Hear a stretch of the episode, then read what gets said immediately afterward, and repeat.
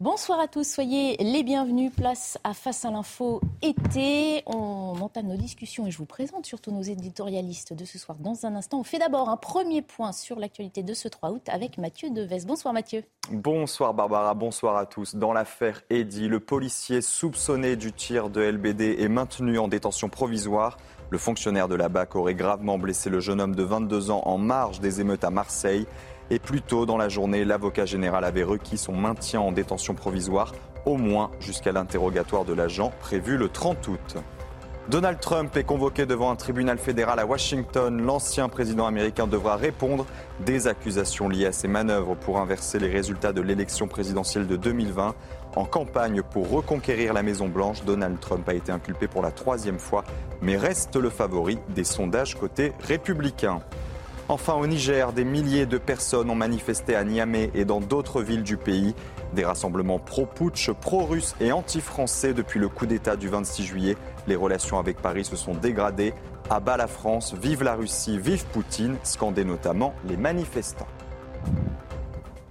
Merci beaucoup euh, Mathieu. On se retrouve euh, dans la soirée pour le prochain, de prochains points sur l'actualité. Pardon, le prochain ce sera à 20h. On lance le générique pour commencer en bonne et due forme l'émission. En voyant le alors, le sommaire, on est ravis d'abord que vous passiez ce début de soirée en notre compagnie. Pardon pour ce petit début rock'n'roll, c'est vrai que c'est l'été, on n'est euh, pas tout à fait en vacances, on est censé travailler, mais on a la tête peut-être un petit peu ailleurs. Ce soir, Nathan Dever pose un regard euh, critique sur l'interview qu'Emmanuel Macron a donnée au Figaro Magazine. Un mois après les émeutes, le chef de l'État est enfin sorti de son silence. Il explique qu'il ne voulait pas réagir à chaud pour éviter de dire des bêtises, ce sont ses mots. Paul Sugy nous détaillera ce qui, selon lui, explique l'engouement pour euh, les cagnottes en ligne. Cette, euh, celle ouverte pour soutenir la famille de Naël, une autre pour le policier auteur du tir, ont beaucoup fait parler. Plus récemment, une levée de fonds a été lancée en faveur du policier mis en cause à Marseille. Ces cagnottes ne sont-elles pas en train de devenir des instruments d'expression politique? Réponse tout à l'heure. Paul Melun nous alerte ce soir sur euh, l'abandon, voire la disparition d'une partie du patrimoine français. Il revient sur la déconstruction d'une église de Mayenne dont les cloches ont sonné une dernière fois lundi. Fermé depuis près de dix ans, l'édifice est devenu trop fragile et la commune n'a pas les moyens de la rénover. Et puis ce soir, euh, Paul, vous vous penchez aussi sur la conquête spatiale qui intéresse de plus en plus. Il y a toujours la NASA, bien sûr. Quel rôle joue-t-elle aujourd'hui?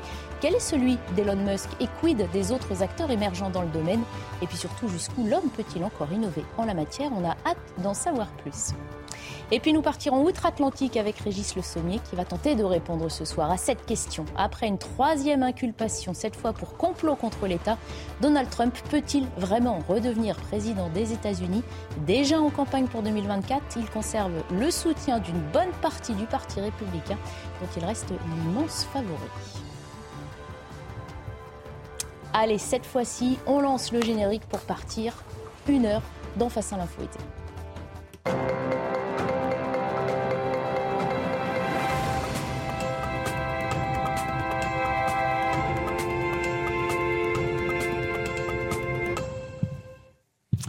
Soyez tous les bienvenus et je dis officiellement bonsoir, bonsoir à Paul Melun, à Paul Sugy, à Nathan Dever et à Régis Le Sommier que je n'ai pas eu le temps de saluer avec ce petit début rock'n'roll. Soyez tous vous manquez à toutes vos obligations, Barbara, ce soir. Ça y est, ça y est, on est installé. J'espère que vous aussi et vous aussi chez vous. On entame tout de suite euh, nos éditos. Il avait donc choisi de ne pas parler à chaud. C'est ce qu'il explique dans les colonnes du Figaro Magazine. Emmanuel Macron est donc sorti de son silence pour évoquer un mois après, en plein été, les émeutes qui ont secoué le pays. Nathan Dever, vous vouliez donc revenir sur cet entretien? Oui, je voulais revenir sur cet entretien. Alors déjà, le contexte de cet entretien, il revenait donc de son déplacement dans le Pacifique. Et dans l'avion présidentiel, il a euh, euh, accordé un entretien un peu sur la durée avec des journalistes du Figaro Magazine, euh, qui est restitué. J'invite les téléspectateurs à lire l'article parce que vraiment, c'est restitué même avec l'ambiance du voyage présidentiel, interrompu aussi par toutes les informations en provenance d'Afrique, le stress du Niger, des, conditions avec des, des, zones de turbulence à traverser, un atterrissage difficile. Enfin, c'est assez bien raconté. Et surtout, l'entretien est, est, est vraiment intéressant. Alors, il y, a trois choses. Il y a premièrement un diagnostic de la situation posé par Emmanuel Macron, euh, que je vais restituer, puis qui est, discutable. Ensuite, il y a, je dirais, une partie de, de solutions ou programmatiques qui n'est pas d'ailleurs toujours très clair, mais qui est quand même posé par, par Emmanuel Macron. Et troisièmement, il y a toute une réflexion aussi sur l'évolution du macronisme par rapport à cette fin du deuxième mandat. Alors, premièrement, le diagnostic de la situation. Emmanuel Macron, on s'en souvient, après les, émeutes, a décidé de ne pas réagir publiquement tout de suite et euh, l'explication qu'il a donnée et qui a été donnée autour de lui, c'était d'estimer que ce qui se passait euh, pendant ces émeutes et ce qui s'est passé était plus complexe que les analyses toutes faites qu'on pouvait avoir, notamment parce que la situation n'était pas la même que les émeutes qui avaient eu lieu en 2005. Et que donc, étant donné qu'il euh, y avait quand même eu des différences, notamment c'était beaucoup plus intense que 2005 et c'était plus court. Et puis le profil des personnes interpellées n'était pas tout à fait le même. et il a dit qu'il a voulu prendre ce temps, comme ça, quelques semaines, pour réfléchir et pour essayer de décrypter en profondeur. Alors parmi les, trois éléments de diagnostic, les quatre éléments de diagnostic, quatre éléments de diagnostic que j'ai retenus, le premier sur les profils des, délinquants euh, interpellés, il souligne que près de 75% des jeunes qui ont été déférés à la justice étaient soit à l'aide sociale, soit, euh, dans des familles euh, monoparentales, et avec aussi quelques mineurs euh, non, accompagnés, même si c'est minoritaire. Et ce qu'il dit dans cet élément d'analyse, c'est que ce qui l'effraie à titre personnel, c'est qu'il estime que les, les, gens qui ont commis ces émeutes-là, c'est la société de demain. Ça veut dire que ce sont des gens très jeunes, en situation souvent de vulnérabilité sociale aussi, et que donc si on ne fait rien pour, euh, pour régler euh, les causes profondes qui ont mené à ces émeutes-là, on se retrouvera demain dans une situation, dans une conjoncture où ce genre de situation se répétera de manière plus intense. Deuxième élément de diagnostic qu'il pose, c'est ce concept de décivilisation qu'il reprend encore une fois à son compte, hein, et il dit que les émeutes ont révélé une crise de civilisation, un dérèglement dans notre société, accéléré par les réseaux sociaux qui créent des meutes et suppriment l'autorité. Alors, encore une fois, le, paradoxe de ce concept, euh, je ne vais pas revenir dessus en longueur, hein, mais c'est que le concept de décivilisation, il y a toute une sorte d'équivoque. C'est qu'il a été proposé par Emmanuel Macron en écho à euh, Norbert Elias. Mais Norbert Elias, d'abord, dans sa pensée, c'est plutôt le concept de processus de civilisation plutôt que de décivilisation qui est présent. Il y a un livre qui est Les Allemands où il décrit quand même un petit peu cette décivilisation, mais pour analyser une situation historique qui n'a rien à voir, c'est-à-dire comment l'Allemagne, qui à la fin du 19e siècle est un État-nation qui incarne le summum de la civilisation européenne et de la rationalité, comment en quelques décennies euh, ça tourne au totalitarisme qu'on connaît. Et donc la décivilisation chez Norbert Elias, ça n'a absolument rien à voir avec, si vous voulez, des émeutes, avec des violences dans la rue populaire. C'est au contraire plutôt une sorte, je schématise un peu, mais de détérioration de la politisation par les élites et par la bourgeoisie, notamment en grande partie. Troisième euh, partie du diagnostic euh, d'Emmanuel Macron. Alors là, c'est assez intéressant. C'est que c'est un Emmanuel Macron qui semble avoir renié le côté euh, Nouveau Monde de 2017, le côté euh, progressiste, euh, l'idéologie progressiste et le côté un peu pensée printemps. Et donc là, les, les, journalistes du Figaro Magazine soulignent que c'est un Emmanuel Macron qui critique une société postmoderne qui a un regard très très critique sur les réseaux sociaux. Et les journalistes soulignent d'ailleurs que c'est en contradiction avec son portrait officiel où il était représenté avec deux smartphones sur son bureau. Et que même il a une forme de regret, de nostalgie pour ce qu'il appelle les structures qui rassuraient, notamment la famille et les religions. Donc là, on a manifestement un regard qui est très conservateur, voire plus, sur l'état actuel de la société française. Et le dernier élément, que j'ai trouvé assez intéressant, en fait, c'est qu'Emmanuel Macron, dans cet entretien, revient sur le reproche qu'on lui a beaucoup fait, qu'on lui fait beaucoup, qui est le reproche du mépris. Et il dit qu'il euh, le nie totalement, qu'il estime qu'il a des défauts, mais pas celui-ci.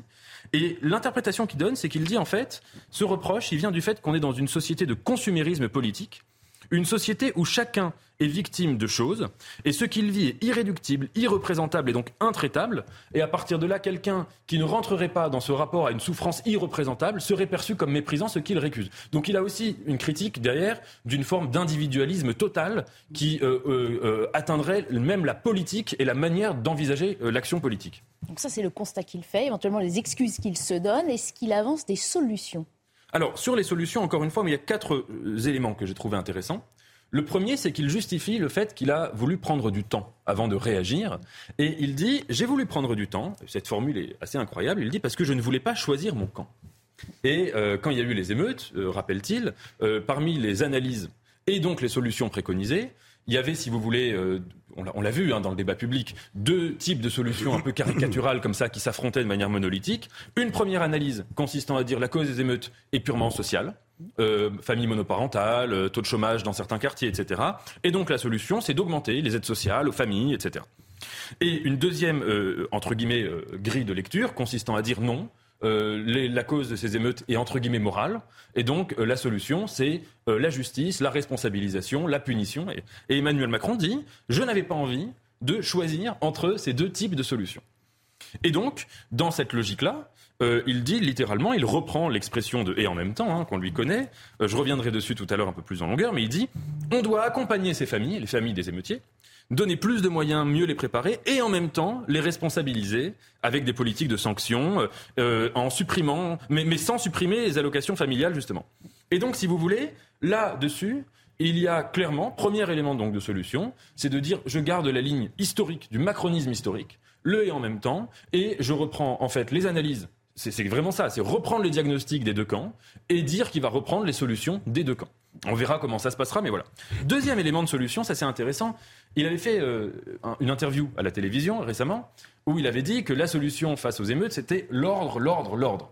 Et alors pareil, vous voyez, donc ça, c'est une phrase quand même qui est très droitière, et d'ailleurs ça a été perçu comme tel par la société. Les oppositions ont dénoncé le fait qu'Emmanuel Macron était uniquement dans une réponse répressive. C'est vrai qu'il y a eu beaucoup de comparutions immédiates très sévères euh, après les émeutes, et que donc il envisageait de ne pas penser à l'aspect global, social, etc.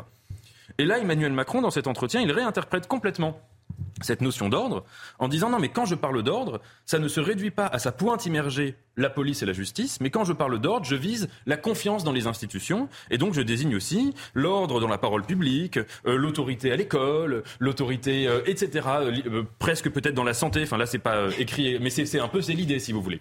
Et donc là encore une fois, il y avait une prise de parole qui était très droitière et là qu'il est en train si vous voulez de déplacer pour dire non L'ordre, ça doit être une sorte de prisme de fonctionnement global des institutions. Et donc ça désigne plus vraiment ce qu'on appelle le concept stricto sensu d'ordre.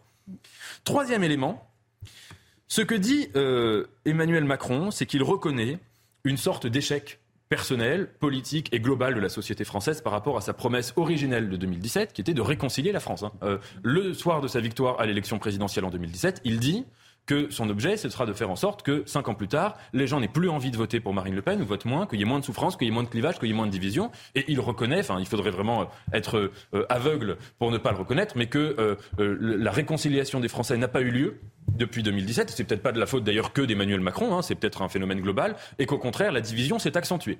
Et donc là-dessus, il dit, moi j'aimerais qu'on change de paradigme, qu'on passe du vivre ensemble au faire nation. Et il dit, euh, dans les quatre années qui, me, qui, viennent, je suis dans une logique extrêmement volontariste, où je vais essayer de reconstruire le Faire-Nation. Dans un entretien à la revue Le Grand Continent, il avait dit que euh, tout son enjeu aussi, c'était d'essayer de faire en sorte de réhabiliter le modèle westphalien, donc old school entre guillemets de la nation, à l'époque de la mondialisation. Donc c'est exactement ce qu'il dit. Et donc, cerise sur le gâteau de l'entretien, c'est qu'il dit qu'à la fin du mois d'août, il y aura, de sa part, une initiative politique d'ampleur qui refondra le pays. Donc on ne sait pas exactement ce que c'est, mais il annonce vraiment quelque chose. Pour, pour faire une annonce de cette nature, c'est que manifestement, en tout cas, il entend le présenter comme quelque chose de très important pour refonder la, nation. On verra ça euh, à la rentrée sans doute. Vous voulez donc revenir euh, pardon Le suspense, c'est Le suspense, mais finalement, sera cette grande annonce demande si ça va être un grand débat, un immense débat ou un giga débat. On verra ça. Euh, Nathan, vous voulez revenir sur cette non-volonté du président de choisir son camp. Comment vous interprétez cette phrase? Oui, je voulais revenir là-dessus parce que euh, finalement, euh, quand Emmanuel Macron dit je ne choisis pas mon camp, euh, ça réactive tout de suite les critiques qu'on fait à Emmanuel Macron depuis le 2017 et même avant. C'est la critique du et en même temps. Et l'autre fois, je ne sais plus si c'était avec Paul, mais on, discutait et, et on se disait c'est vrai quand même qu'il y a une forme de paresse intellectuelle dans cette critique qui est répétée systématiquement contre le macronisme. Et dès lors que Emmanuel Macron s'exprime et qu'il essaye d'avoir une pensée nuancée, euh, qui n'est pas, si vous voulez, ancrée dans un bloc idéologique unique, les gens vont dire Oh là là, c'est toujours la même chose avec Emmanuel Macron, c'est du en même temps, il dit une chose et son contraire, etc.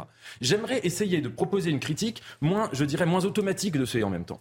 Parce que, quand même, fondamentalement, il y a quelque chose d'intéressant dans le modèle du et en même temps, qui est d'estimer que ce qui paralyse, voire ce qui contamine le débat public, c'est que vous avez des gens qui arrivent chacun avec leur stock de vérité, en fonction de leur chapelle idéologique, de gauche, de droite, peu importe, que quels que soient les événements, ils vont les analyser en se disant l'événement prouve que ça me donne raison, moi qui suis de gauche, moi qui suis de droite, moi qui suis du centre, j'ai toujours dit ça. Et finalement, quand il y a un événement, quel qu'il soit, hein, que ce soit une épidémie, que ce soit un attentat, que ce soit des émeutes, euh, les analyses dans le débat public, euh, que ce soit de la part des intellectuels, des éditorialistes et des politiques, consistent souvent à dire mais regardez, ça prouve que ça fait ça fait dix ans que je dis la même chose, il fallait m'écouter, sinon ce serait pas arrivé.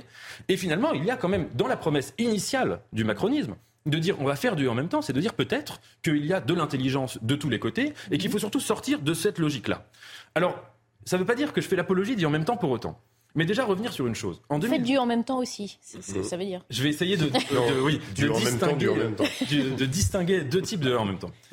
Premièrement, il y a quand même une chose qui est un peu trouble, c'est qu'en 2017, quand il a présenté le en même temps, il y avait une forme d'ambiguïté totale. C'est que si on reprend toutes les interviews, là, ce que j'ai faisais tout à l'heure, euh, on ne pouvait pas savoir exactement où se positionnait Emmanuel Macron.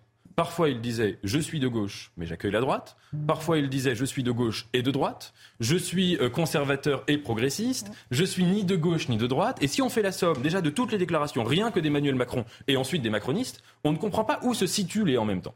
Et justement, c'est ça peut-être qui est intéressant dans cette démarche-là, c'est que la gauche et la droite, c'est apparu quand en France? C'est apparu le 11 septembre 1789 lors d'une séance à l'Assemblée constituante. On débat des modalités du veto royal. Et donc vous avez tous les, représentants de la nation qui sont dans l'Assemblée constituante, dans la salle, et puis ils sont divisés. Et puis ils décident de donner une représentation spatiale à leur division. Donc tout simplement, les gens qui étaient pour euh, le fait qu'il y ait un veto royal se sont mis à droite, mais ils auraient pu se mettre à gauche. Il n'y a pas un sens d'ailleurs euh, sémantique entre la droite et le fait d'être conservateur ou, ou attaché à la monarchie. Et les autres se sont mis à gauche. Et donc à partir de là, c'est vrai que ça a ouvert une vision de la politique qui était clivée, binaire, qui correspond sans doute euh, à une réalité historique de la Révolution française et à d'autres réalités, mais que l'idée de remettre en question cette idée qu'une décision politique, ça doit être toujours sur un partage binaire, je trouve ça intéressant. Mais j'arrive à la critique, parce que j'ai quand même une critique du en même temps, c'est qu'à mon avis, il y a deux modalités du Une première modalité qui est, que j'appellerais une modalité, entre guillemets, adaptative. C'est-à-dire que le et en même temps consisterait à dire moi, euh, président de la République, je refuse en fait de trancher la question idéologique. La pensée complexe, c'est juste un refus de penser, entre guillemets. Et donc, je vais piocher un peu partout, en faisant plaisir à tout le monde, en séduisant tous les camps politiques et surtout en allant m'adapter euh, au, camp politique proportionnellement à leur poids dans les sondages. Donc, si la droite est forte dans les sondages, je vais prendre plus d'idées, si etc. Ça, c'est un modèle, en fait, où le en même temps, c'est l'autre nom d'une forme d'électoralisme de dépolitisation, de managérialisation de la politique et donc de vide, l'air du néant, comme disaient certains journalistes du monde. En même temps, enfin en revanche, il y a une deuxième modalité du en même temps, ce que j'appellerais le et en même temps de l'émergence. Ça, c'est une modalité, on pourrait dire en quelque sorte gaulienne, qui est d'estimer que quand, dans une société, il y a deux perspectives qui sont en conflit, ce qu'il faut faire, c'est pas seulement aller par syncrétisme dire un peu à tout le monde que chacun a raison mais c'est d'essayer de trouver une modalité de dépassement de ce conflit. Ça veut dire de trouver un paradigme supérieur qui ne soit pas seulement une sorte de pot pourri de, de, toutes les opinions qu'on peut entendre dans le marché des opinions, mais qui soit au contraire, si vous voulez, une prise de hauteur. Et si donc je finirai sur une question pour pas être euh, dans, dans l'affirmation. Mais si on verra ce que va annoncer Emmanuel Macron fin août, si Emmanuel Macron, ce qu'il annonce, c'est en gros euh, le, melting pot des propositions politiques qu'on entend ici et là, ce sera de l'électoralisme. Si en revanche c'est un projet de faire nation, un projet émergent, alors peut-être ce serait un et en même temps qui serait intéressant. Très dense, très riche oui, non, je suis d'accord. Et bavard, le Nathan Dever. ce soir. Oh là là, oh. oh là là, oui, il a vu le compteur. Attention, je ne vous fais pas réagir, mais si on enchaîne. Avec euh, on, meurt tous d'envie de réagir à la question rhétorique finale. Eh ben, vous avez 4 heures, vous me préparez une copie, on corrige euh, la semaine prochaine. J'ai juste un tout petit désaccord, c'est quand euh, Nathan dit qu'il n'y a aucun, que c'est que le hasard qui a séparé la gauche et la droite. Moi, j'aime à me plaire à l'idée quand même que la gauche est la sinistra en latin, que la gauche est du côté du sinistre. Mais enfin bon, c'est ma petite consolation étymologique personnelle donnera le sujet à traiter une autre fois, peut-être, euh, Paul Sujet. Il y a un biais idéologique dans l'analyse de Paul. Autre question ce soir. Qui n'a pas donné un peu d'argent déjà en ligne pour l'anniversaire d'un parent ou le pot de départ d'un collègue? Litchi, GoFundMe, Lydia, de plus en plus de Français se sont habitués à utiliser ces sites de cagnottes en ligne. Mais de plus en plus, ces cagnottes sont aussi devenues un outil euh, politique. On l'a vu après la mort de Naël. Il y a une sorte de compétition un peu gênante, hein, on peut le dire, entre la cagnotte lancée pour soutenir la famille de l'adolescent et celle en faveur du policier auteur euh, du tir. Et plus récemment, on a vu se créer hein, des cagnottes en faveur d'Eddie, le jeune homme atteint par un tir de flashball à Marseille, et une autre en face pour les policiers, le policier de la BAC mis en examen. Sommes-nous donc, Paul Sugy, entrés dans l'ère de la démocratie des cagnottes? Oui, bah, la question, en tous les cas, que vous posez est légitime, c'est normal, c'est moi qui vous l'ai suggéré. Euh, Faut pas tout dire. L'ère des cagnottes, je crois que le, terme montre bien effectivement cette forme un petit peu, euh, on va dire, euh, nouvelle de participation politique euh, qui consiste à donner un peu d'argent pour une cause sans non plus rentrer dans les manifestations habituelles de l'engagement politique que sont la manifestation, l'engagement partisan au sein d'un organisme militant, d'un syndicat, d'un parti, etc. Donc c'est une forme de participation soft, si vous voulez, à distance, que l'on peut faire depuis chez soi sur le canapé avec quelques coups de pouce sur l'écran de son smartphone. Alors c'est pas complètement nouveau. D'ailleurs, on avait vu à un moment des gilets jaunes ce même genre de cagnotte se produire. Rappelez-vous, c'était en faveur du boxeur Christophe Détinger qui avait frappé des policiers et que un certain nombre de soutiens des gilets jaunes avaient voulu soutenir donc financièrement par une cagnotte qui avait finalement d'ailleurs été fermée par la justice. Hein. Euh, ce qui est le point commun, si vous voulez, entre les cagnottes pour les gilets jaunes ou les cagnottes là pour les, policiers, que ce soit dans l'affaire Naël ou dans celle d'Eddy, euh, c'est qu'on voit bien que c'est une participation politique qui émerge de la base et qu'elle elle est une forme de représentation euh, plébiscité par des personnes qui ont le sentiment de n'être justement pas suffisamment représentées dans le débat politique. Euh, c'est très lié au fond au principe des, grassroots movement. Euh, et d'ailleurs, beaucoup de gens l'ont dit. J'ai ma collègue Elisabeth Pierson qui a fait un, papier passionnant dans le Figaro que je vous recommande, dans lequel elle essaie de faire parler justement les quelques 85 ou 86 000 personnes qui ont donné à, la cagnotte pour le policier auteur du tir mortel sur Naël. Et donc beaucoup d'entre eux lui confient ça, lui disent nous, nous sommes une forme de majorité silencieuse dont la voix n'a pas été été suffisamment porté au cours du débat qui a suivi sur les violences policières. Je vous en cite quelques-uns. Euh, euh, quelqu'un lui dit ça, c'est le référendum, la cagnotte, hein, c'est le référendum qu'on n'a pas voulu nous faire faire. Euh, un autre lui dit c'est la seule voie qu'il nous reste. et un dernier confie encore c'est un appel à nos politiques de réagir. On voit d'ailleurs une forme de critique aussi larvée contre un certain nombre de représentants politiques à droite qui, eh bien, de l'avis de ces donateurs, ont été étaient peut-être trop timorés dans leur soutien aux policiers de fait, on le comprend, c'était un sujet qui était miné pour les politiques, mais sur lequel les Français, eux, qui n'ont pas de compte à rendre à des électeurs, euh, depuis leur canapé, encore une fois, avaient, eux, un avis très tranché. On l'a vu dans les sondages d'opinion qui ont été faits, avec une nette majorité d'ailleurs qui se dégageait. Euh, si on demandait aux, Français de choisir un camp, ce à quoi Emmanuel Macron lui-même s'est refusé, eh bien, eux choisissaient majoritairement le, camp du policier. Bon, c'est pas complètement nouveau quand même. Euh, plutôt le truchement de la technologie et de ces plateformes en ligne qui permet maintenant d'envisager la cagnotte comme un mmh. outil inédit, mais en réalité, ça rejoint la longue tradition des pétitions. Bon, une c'est une pétition où on signe avec euh, un chèque, hein.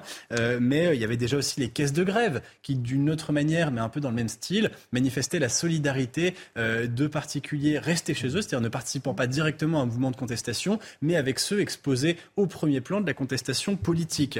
D'ailleurs, intéressant, il y a un débat qui entoure la, question des, des cagnottes et des caisses de grève, un débat qui existe au sein de la communauté des politistes, personnes qui réfléchissent au sens de la participation politique, à savoir si c'est un geste d'engagement ou au contraire un geste paresseux. Parce que finalement, la caisse de grève, c'est dire battez-vous à ma place, moi je vous soutiens, mais je ne fais pas moi-même grève, je reste à distance. Bon, euh, c'est soit effectivement une forme de démission politique qui consiste un peu euh, comme un passager clandestin à faire porter à d'autres la responsabilité de défendre des droits qui ensuite vont être pour tout le monde, soit une autre manière de voir aussi les choses, euh, c'est par exemple pour le cas des caisses de grève, une manière de dire je ne peux pas moi-même faire grève parce que je suis retraité, parce que je suis au chômage, parce que d'une manière ou d'une autre je ne peux pas moi-même me battre, mais je suis solidaire et votre combat est le mien. Bon, il y a ce débat-là qui, qui existe, cette ambivalence.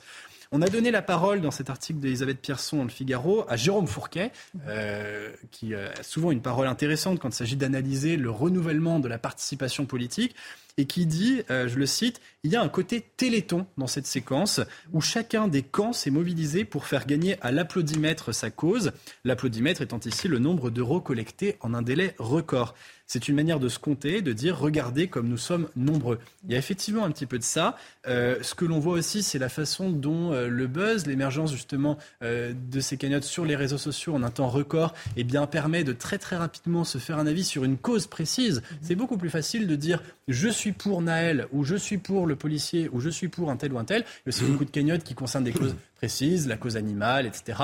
C'est beaucoup plus facile que d'avoir une réflexion plus profonde et de dire j'adhère à la ligne de tel ou tel parti, j'adhère à telle ou telle idéologie. Là, on n'a pas à assembler des idées entre elles, c'est une cause ponctuelle. Euh, ce qui peut nous faire dire aussi que, eh bien, par l'aspect peu coûteux, finalement assez simpliste euh, de la participation à une cagnotte, est-ce que c'est pas une forme eh bien, d'engagement politique euh, de seconde zone, un engagement un petit peu dilué? Ça fait partie aussi du débat, au fond, un engagement à la fois spontané, hors cadre, mais en même temps eh bien, moins fort que celui de l'attachement à la politique partisane, on va dire plus traditionnelle. Alors j'ai d'autres questions à vous poser, mais vous savez quoi Je vais vous les poser après la publicité, puisqu'il est déjà l'heure de faire une petite pause. Mais on continue l'édito de Paul Sugy euh, juste après. Je demanderai aux deux suivants de peut-être faire un tout petit peu plus court que prévu. A tout de suite. On reprend cet édito sur le succès des, cagnottes. Alors, si on vous a bien suivi avant la publicité, euh, Paul, vous liez le succès de ces cagnottes finalement au désintérêt de, à la démocratie euh, et aux campagnes électorales.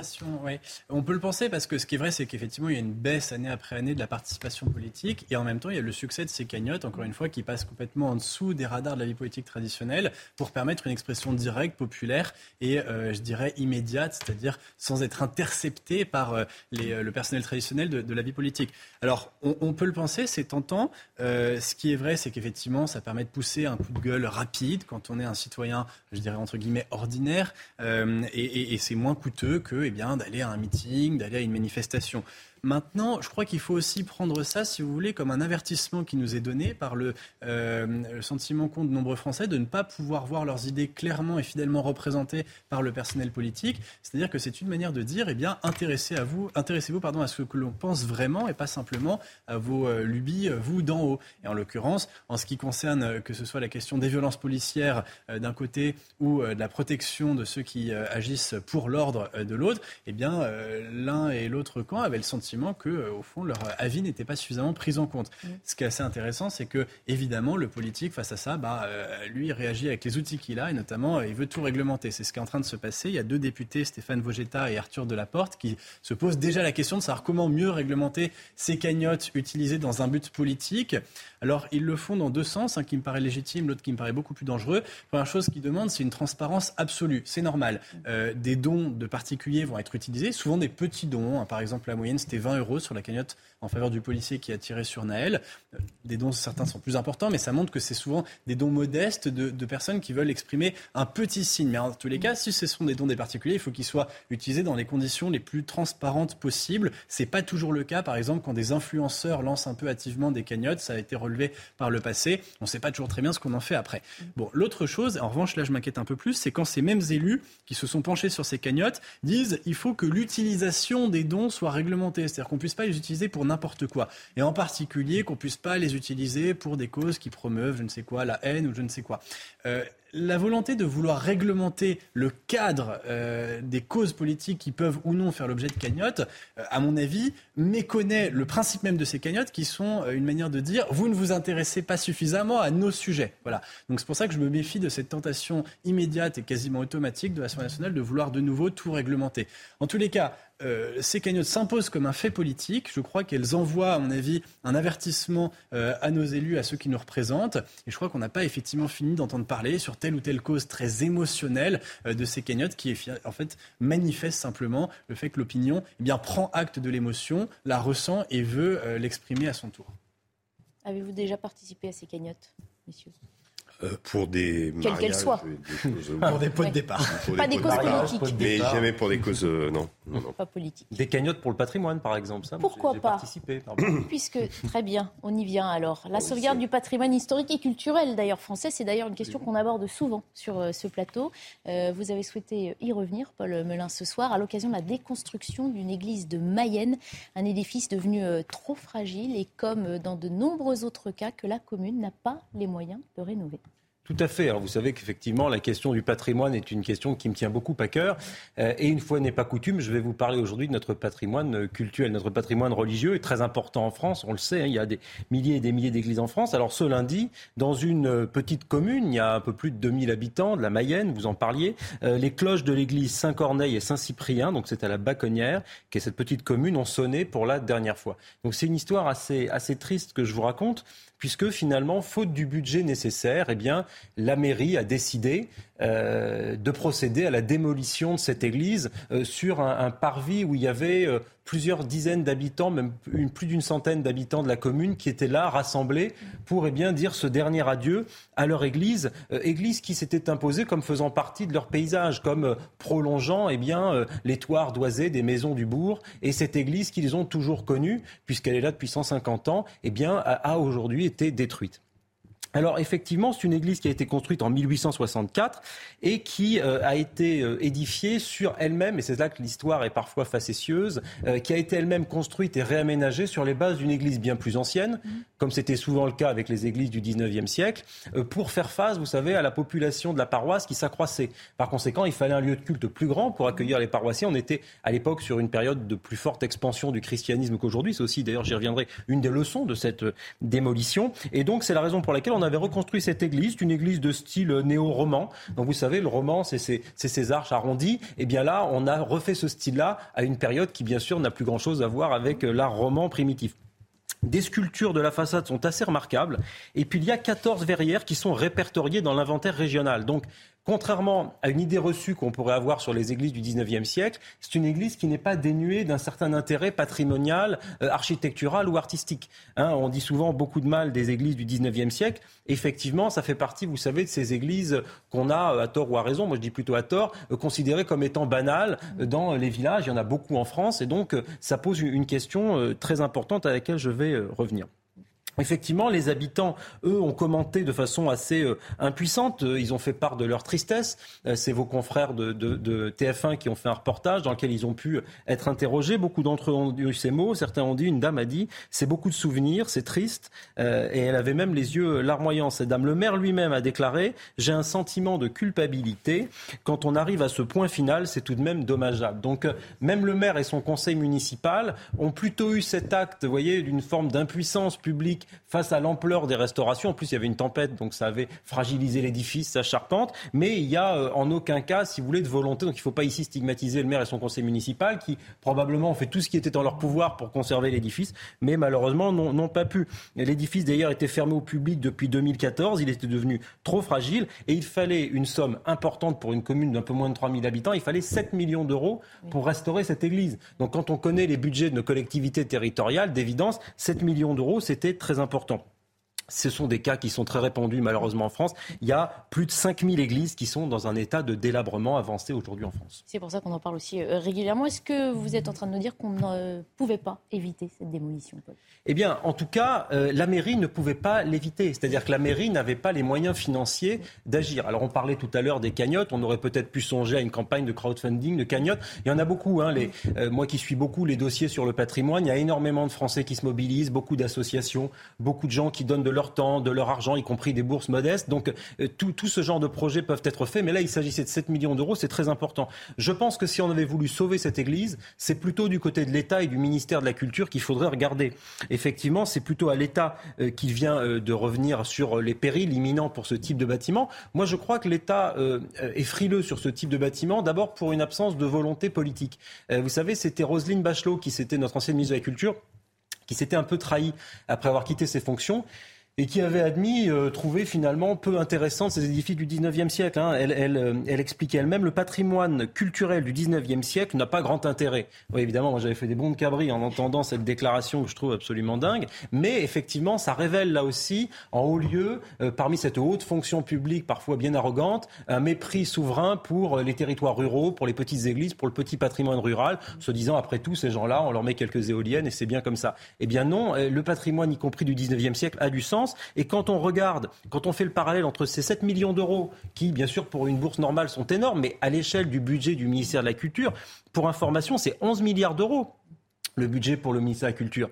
Euh, et je vous ferai pas euh, le compte, mais effectivement, c'est pas le patrimoine qui coûte le plus cher. Euh, pour, pour exemple, le loto du patrimoine, dont on a énormément parlé, Stéphane Bern, c'est 20 millions d'euros. 20 millions d'euros sur 11 milliards. Donc je pense que pour un grand effort et beaucoup de lobbying qui a été fait par un travail qui est assez remarquable de Stéphane Bern auprès du président, on pourrait entendre un peu plus que ces 20 millions d'euros pour le loto du patrimoine, sachant qu'il y a énormément de besoins. Donc je pense qu'il faut effectivement augmenter le budget alloué au patrimoine monumental. Il y a une vraie urgence pas seulement pour nos églises, aussi pour euh, nos châteaux, pour euh, certaines mairies, pour euh, du petit patrimoine rural. Et puis il faut aussi augmenter le nombre de classements au titre des monuments historiques il y a une vraie frilosité des directions régionales des affaires culturelles, les DRAC, qui essayent de classer de moins en moins pour que ça coûte un peu moins cher à l'État, alors même qu'on a beaucoup de dépenses qui sont bien inutiles euh, et de gabegie. Je pense que là, il y aurait des dépenses très importantes sur notre patrimoine. On va essayer d'aller un petit peu euh, plus loin. Qu'est-ce que ça dit euh, de notre pays? Pourquoi nous dites-vous ce soir qu'il est important de sauver ces 5000 églises? Mais parce que c'est consubstantiel de notre histoire, de notre identité. Historiquement, la France est un des premiers pays du monde, un des pays du monde parmi les premiers à vraiment se soucier de son patrimoine. C'est très, très, tôt, euh, dès la Révolution française, on commence à s'interroger, à mettre en place des inventaires, etc. C'est tout à fait français. Si par exemple vous voyagez euh, à Hong Kong, vous allez voir le siège des grandes banques hongkongaises, elles ont été écroulées, démolies et reconstruites trois ou quatre fois en un seul siècle. La France n'est pas du tout sur cette tradition-là. Nous sommes sur une tradition de, conservation. Ensuite, ce que ça nous dit de la France, c'est tout de même que nous sommes aujourd'hui la septième puissance mondiale, que la septième puissance mondiale ne puisse pas consacrer, là encore, 7 millions d'euros pour, sauver une église de la démolition, en dit long euh, des priorités qui sont les nôtres. Donc ça, ça me paraît tout de même euh, être aussi un problème de volonté politique. Et euh, effectivement, sauver ces 5000 édifices, pourquoi finalement Pourquoi est-ce que, que l'on soit croyant ou non, l'État ferait bien de s'y attarder Pour trois raisons, à mon avis, majeures. Par-delà l'héritage religieux, évident. L'Église, je pense, est un élément assez fondamental qui façonne le village, qui participe à, l'image que l'on a du village. Le village lui-même, d'ailleurs, découle de l'organisation paroissiale. C'est-à-dire que même moi qui suis un profond laïc, je suis obligé de l'admettre, euh, il y avait des paroisses bien avant d'ailleurs des villages. Avait 44 000 paroisses, il y a 35 000 communes aujourd'hui. il y a même plus de paroisses que de villages. Donc sauver l'Église, c'est sauver le village. Premier message. Deuxième message, l'Église par-delà le village est un élément fondamental de notre identité. Euh, la raser, c'est admettre que cette identité, finalement, serait périssable, qu'elle serait dépassable. Et quand on est attaché à notre culture, à notre souveraineté, ça paraît euh, tout à fait euh, difficile de raisonner comme cela. Et enfin, l'Église et plus généralement le patrimoine sont, je crois, des éléments collectifs, des appels à rompre avec l'individualisme. Et, et, une Église est une structure collective, que ce soit dans la pratique de la foi, du culte, ou que ce soit dans la pratique de son entretien, de la vie qu'elle peut avoir, de la place qu'elle peut avoir dans une commune. Et à l'âge de l'individualisme, euh, à l'âge où effectivement on se soucie moins des autres, je crois que précisément nous avons besoin de plus de cela et de moins d'individualisme. Donc je pense qu'à l'époque de la déconstruction des valeurs traditionnelles, cette démolution est un sinistre prolongement des périls et menaces qui guettent nos sociétés. Protéger, restaurer, rebâtir nos églises, nos monuments, c'est aussi, je crois, résister à l'abandon de nous-mêmes, refuser une part de l'effacement de notre culture. C'est beau. Sauver euh, l'église, c'est sauver le village. Voilà une belle euh, maxime. C'est vrai que c'est l'image d'épinal hein, de nos, On dit remettre l'église au centre du village aussi. Oui, c'est ça. Ouais, oui, c'est vraiment. Remettre les choses en ordre. Oui. Et, là, c'est une réalité. Il n'y a, pas que les petites églises de village qui sont menacées. Je ne sais pas si vous avez vu, mais à Saint-Sulpice, il y a des pierres qui tombent mm. euh, de la façade. Alors, c'est pas anodin parce qu'elles tombent quand même de quasiment 30 mètres de haut. Mm. Et à tel point que la deuxième plus grande église de Paris par la taille est aujourd'hui quasiment en train de tomber en ruine sous nos yeux. Et la mairie dit oui, mais on n'a pas assez d'argent pour la, pour la rénover.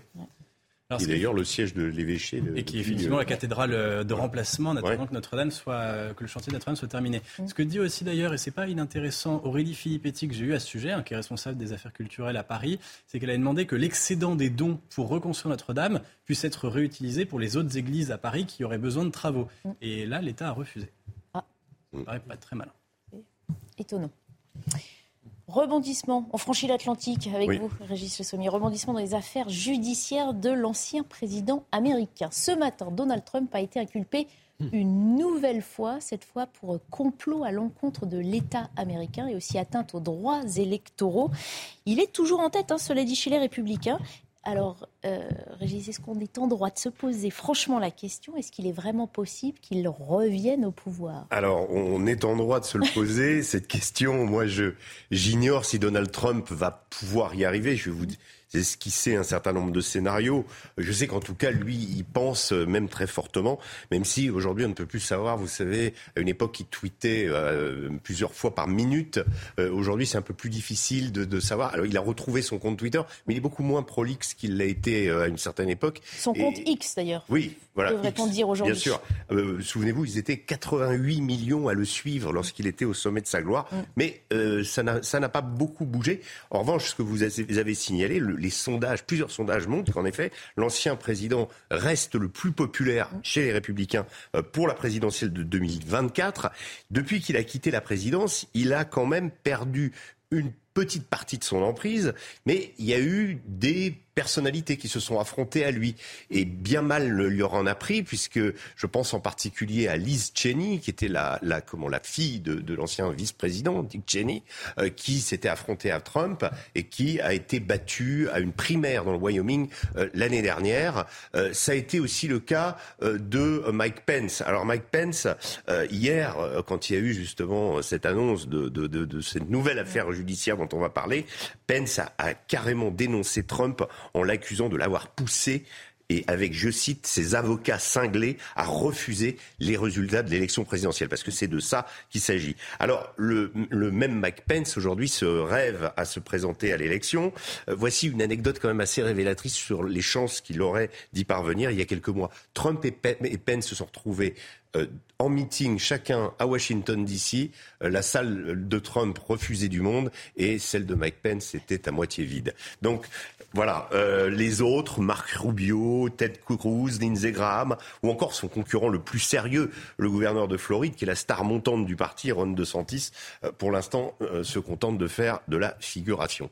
Alors en France, quand une personnalité politique a des ennuis judiciaires, elle devient impopulaire, mise de côté. C'est pas du tout le cas de Donald Trump. Alors pas du tout. Euh, alors il n'a rien perdu. Ce qu'on remarque quand on analyse un peu finement euh, cette connexion qu'il avait avec les Américains. Euh, vous savez donc j'ai parlé de Twitter, qui était autrefois l'outil de Trump pour tisser cette relation un peu à la manière de ce qu'avait toujours rêvé le général de Gaulle, de le dialogue direct avec le peuple. Et eh ben Trump l'avait imposé avec Twitter. On peut même dire D'ailleurs que c'est un peu lui qui a fait Twitter à une certaine époque. Euh, il avait aussi cette qualité du milliardaire des pauvres, la voix des revanches, des oubliés de la mondialisation et surtout le champion du America First. Aujourd'hui, il est dans une position où il est acculé, on va voir le détail de, tout de suite, mais il y a aussi face à lui une popularité déclinante de Joe Biden santé chancelante. Qu'on regarde, nous, avec une certaine, euh, un certain étonnement, mais qui est très grave pour les Américains. Euh, le, euh, je rappelle que Joe Biden a annoncé qu'il allait se représenter. Donc quand on voit l'accumulation de, de, comment, de, de, de, de scènes où il s'écroule sur un, une estrade, où il salue une grue, du grue de chantier, on se demande un petit peu s'il va pouvoir déjà finir son terme. Les difficultés aussi rencontrées par le Parti démocrate aux élections de mi-mandat, même si ils ont un peu sauvé les meubles. Et surtout une affaire dont on parle très peu en France, mais qui commence à agiter sérieusement l'Amérique, c'est celle qui concerne le fils de Trump, Hunter Biden, mhm. qui est accusé de corruption. Je vais pas, je ferai peut-être une chronique à, un moment euh, sur cette affaire en particulier, parce qu'on n'en parle pas du tout ici. Alors pour ce qui concerne Trump, le problème était le seul événement qui pouvait vraiment lui barrer la route, c'était la fameuse le fameux 6 janvier 2000 avec l'attaque de ses partisans. 2020. 2020, euh, pardon, contre le Capitole. De cette enquête dépendait, dépend l'avenir politique et personnel de Donald Trump. Alors on est en plein dedans dans cette enquête, justement. Euh, qu'est-ce qu'elle dit Alors qu'est-ce qu'elle dit? Alors en effet, elle accuse Donald Trump d'avoir une influence sur ces événements du Capitole, mais surtout, et c'est là, et vous allez voir pourquoi. Euh, d'avoir fait pression sur les grands électeurs dans les États pour que ceux-ci ne valident pas les élections, les, résultats des élections qui ont consacré euh, la, victoire de, Donald Trump. Alors ça a été le cas euh, en Arizona, en Géorgie, les fameux avocats cinglés dont parlait Donald Trump sont intervenus, euh, Mike Pence sont intervenus au Nevada, les, des résultats qui étaient extrêmement serrés.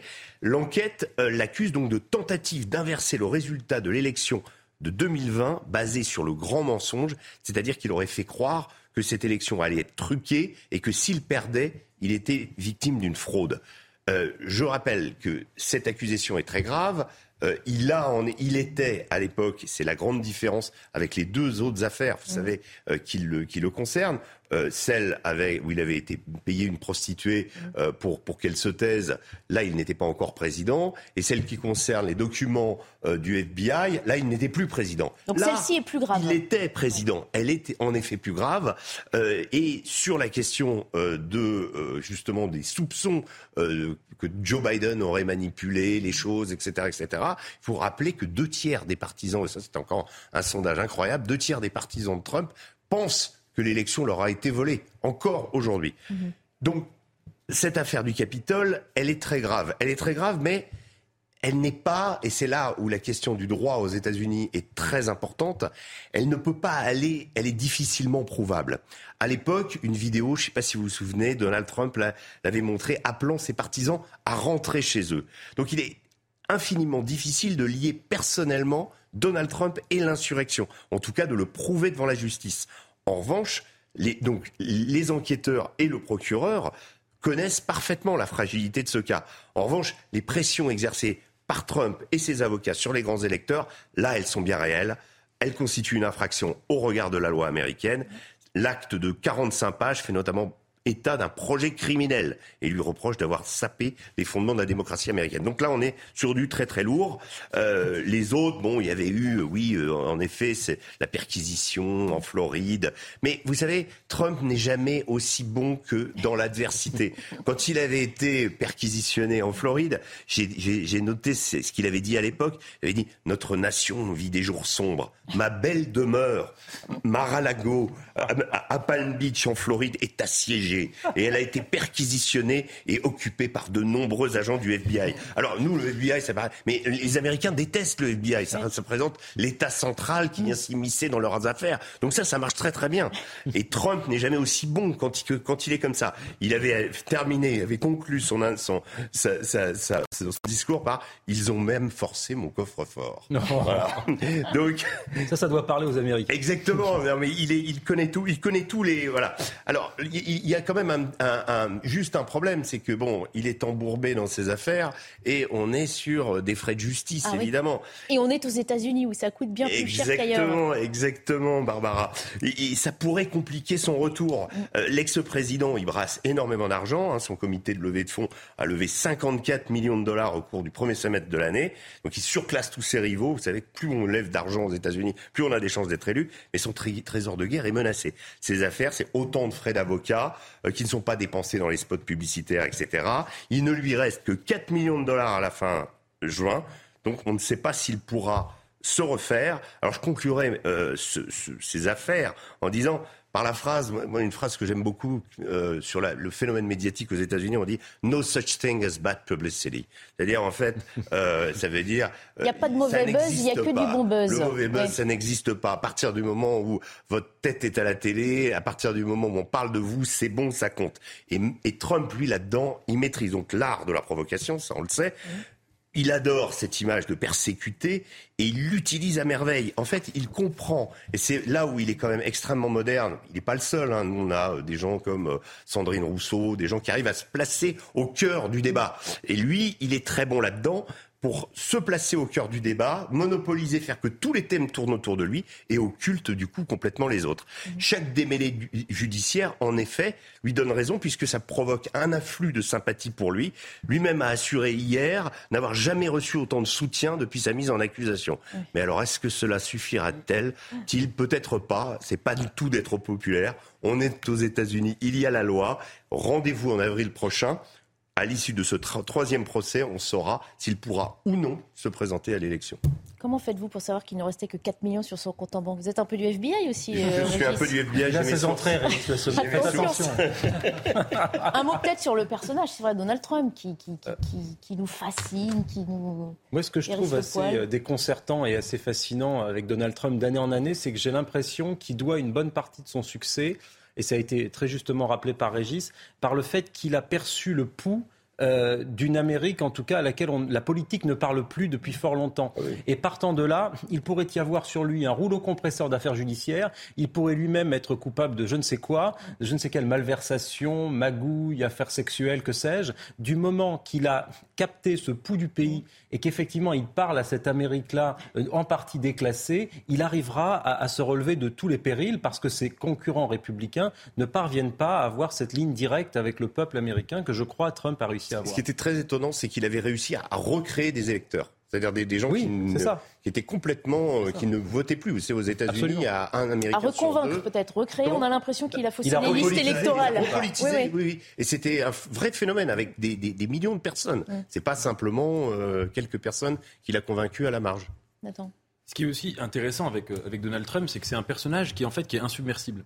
C'est-à-dire que un, peu, un homme politique normal euh, ferait le dixième, le millième de ce que fait Donald Trump, ce serait une mort politique immédiate. Il avait dit une fois en conférence de presse cette phrase qui est très juste. Il avait dit je pourrais aller sur la cinquième avenue mm. et tuer au revolver un passant, euh, je ne perdrai pas un pour cent. Mm. Et en fait, le moment moi, je me souviens même personnellement, le moment où je me suis dit que Donald Trump, il y avait quand même quelque chose de très atypique d'un point de vue même politique, en dehors du contenu de ses idées c'est quand il y a eu la phrase, vous savez, sur qu'il attrapait les femmes, euh, euh, on s'en souvient de cette vulgarité. Et que c'est vrai que là, tout le monde spontanément, notamment aux États-Unis, avait dit bon, bah, Donald Trump, c'est fini, euh, on, oublie.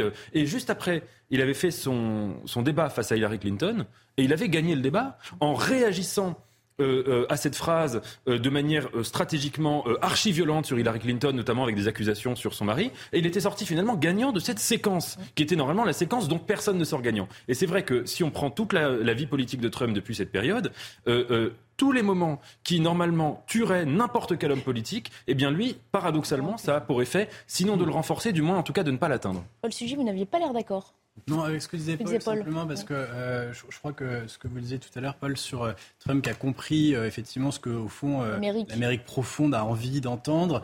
je crois que c'était vrai lorsqu'il s'est présenté pour la première fois dans les suffrages. Il me semble que la différence maintenant et ce que, l'effet de ce que dit Nathan sur effectivement cet homme politique insubmersible, mm-hmm. c'est qu'à présent, il ne parle plus des Américains, il parle plus que de lui. Mm-hmm. C'est-à-dire que s'il y a, si sous ces temps, son discours c'était de parler euh, aux Américains et de leur parler des Américains, de leur parler d'eux. Maintenant, il leur dit euh, une bataille s'est engagée à mort contre moi. Euh, soyez dans mon camp, euh, sauvez-moi. Oui, mais sur les mêmes bases. On est sur les mêmes bases. Paul.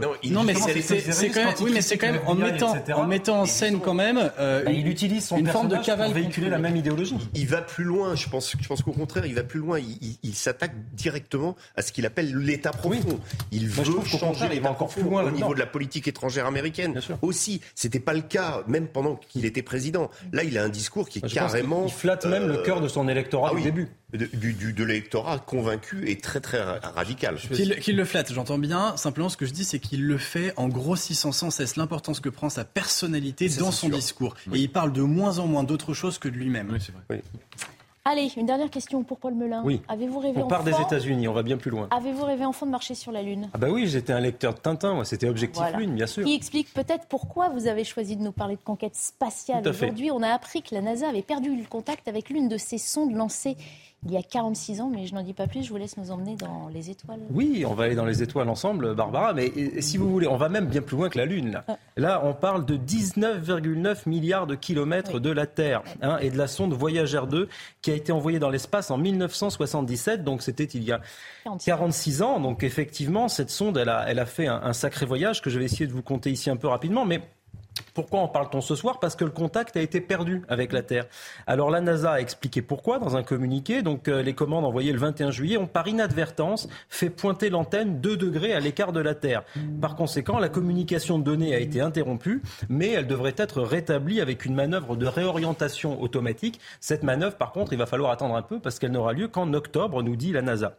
Mais pour s'assurer que le vaisseau soit en vie et opérationnel, un réseau international d'antennes, le Deep Space Network, a permis de détecter le pouls de la sonde et ainsi de confirmer le bon état du vaisseau. Mm. Donc rassurons-nous, naturellement il n'y a personne à bord de ce vaisseau, je rassure nos téléspectateurs, mais en tout cas le vaisseau, lui, continue son voyage extraordinaire. Alors, il a quitté euh, en 2018 la bulle protectrice du Soleil, appelée l'héliosphère, pour entrer dans l'espace interstellaire. Ce qui est le cas, je vais y revenir, de très peu finalement de sondes qui été envoyées. Alors c'est un voyage absolument fabuleux parce qu'avant de quitter le système solaire, euh, elle a été la seule sonde à avoir réalisé un survol d'Uranus et de Neptune. Hein, donc c'est une sonde qui emporte des enregistrements, des sons d'images de la Terre sur des plaques en or et en cuivre. Et alors, cette sonde, eh bien, elle aura une fin.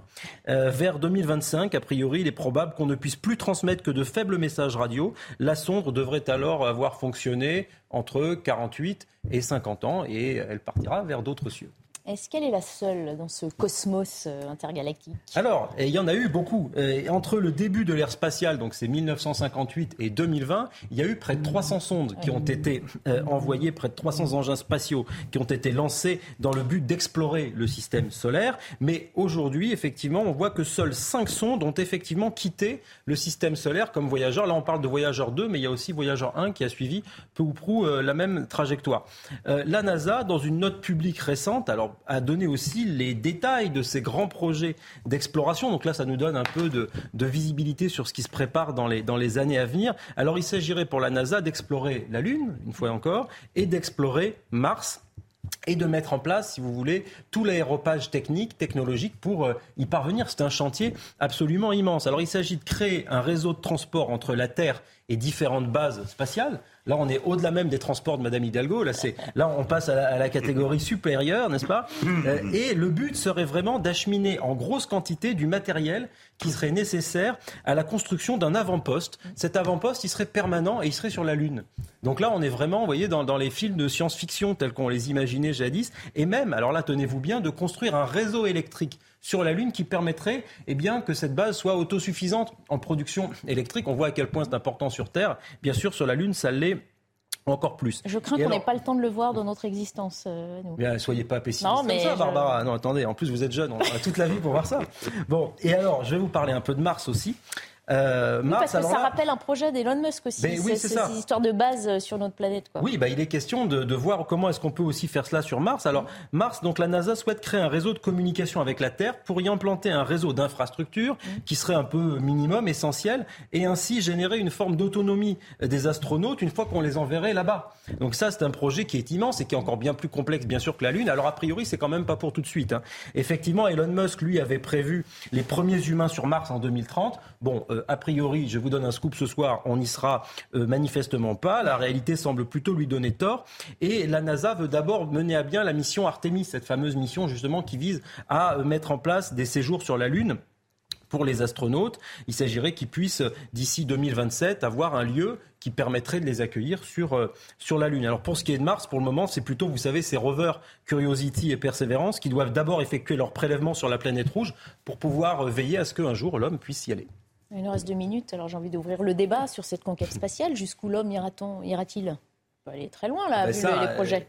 Tout à fait, c'est toute la question. Alors on assiste à un mouvement qui est tout à fait paradoxal, euh, Barbara, parce que en même temps vous avez des acteurs privés euh, qui viennent appuyer les ambitions des agences spatiales, euh, SpaceX, etc., qui investissent fortement, qui parlent de tourisme spatial, et dans le même temps il y a un mouvement intellectuel que j'aimerais ici aussi vous soumettre, qui va totalement à rebours de cela, qui est un mouvement dans lequel on dit bah non il faut déconstruire le mythe de la conquête spatiale. J'ai même lu des papiers sur des sites écolos qui expliquent que non, que c'est pas écologique, que ces rêves-là sont un peu fous et que finalement ils s'apparenteraient à une forme d'impérialisme humain qu'il conviendrait d'arrêter. Et donc cette question que je vous soumets, c'est de se dire, eh bien oui, est-ce que finalement la conquête spatiale est une forme de, comment dirais-je, d'horizon pour l'humanité euh, maintenant que nous avons ces sociétés aussi moins religieuses en Occident, ou alors est-ce que tout ça est amené à s'éteindre? Élément de réponse? Le, slogan qu'on entend souvent dans les écologistes, euh, notamment c'est Greta Thunberg qui le répétait souvent, There is no planet B, il n'y a pas de mm. deuxième planète, c'était censé être un constat qui devait nous amener au réalisme, c'est-à-dire il n'y a pas d'autre solution, on est obligé de prendre soin de la Terre, c'est le seul endroit mm. qui nous sera habitable. Mm. On a l'impression maintenant que ça devient une injonction, c'est euh, il ne doit pas y avoir de planète B parce que cela nous ouvrirait des perspectives euh, inimaginables de progrès, de développement et donc encore plus de consommation de ressources. Alors que la science-fiction depuis longtemps explorait l'idée que on, puisse s'éparpiller dans l'espace. partir de la Terre parce qu'elle est devenue invivable. Ça, c'est des scénarios qui ont existé depuis très longtemps. Nathan, prêt à partir sur Mars Oui, euh, ah, écoutez, non. Euh, j'espère qu'il y aura des, éoliennes sur la Lune. Ah non, voilà. Hein. Non, mais euh, la découverte de l'espace et, la, et la conquête spatiale, le vertige que ça suscite, qui, est découvert en fait depuis, depuis l'héliocentrisme, mais surtout depuis qu'on sait qu'on peut y aller, c'est que ça supprime toute distinction tout privilège ontologique de l'être humain. Mm. Et qu'on est en train de découvrir qu'on est en fait rien. Et que finalement, ce qu'il faudra repenser, c'est normal que ça puisse susciter du coup des réactions mm. de, un peu impérialistes, entre guillemets, de vouloir au contraire montrer que par la science, parce que c'est nous qui l'avons découvert, nous réaffirmons euh, un privilège qu'on a perdu par l'objet de la découverte. Tout l'enjeu, ce sera de penser un propre de l'humain qui soit pas, si vous voulez, euh, sur la base de, projections euh, métaphysiques. Allez, on a de quoi continuer à rêver. Merci, messieurs, d'avoir suscité ces pensées. Je vous laisse en compagnie d'Eliott Deval et de l'heure des pros de Bonne soirée à tous.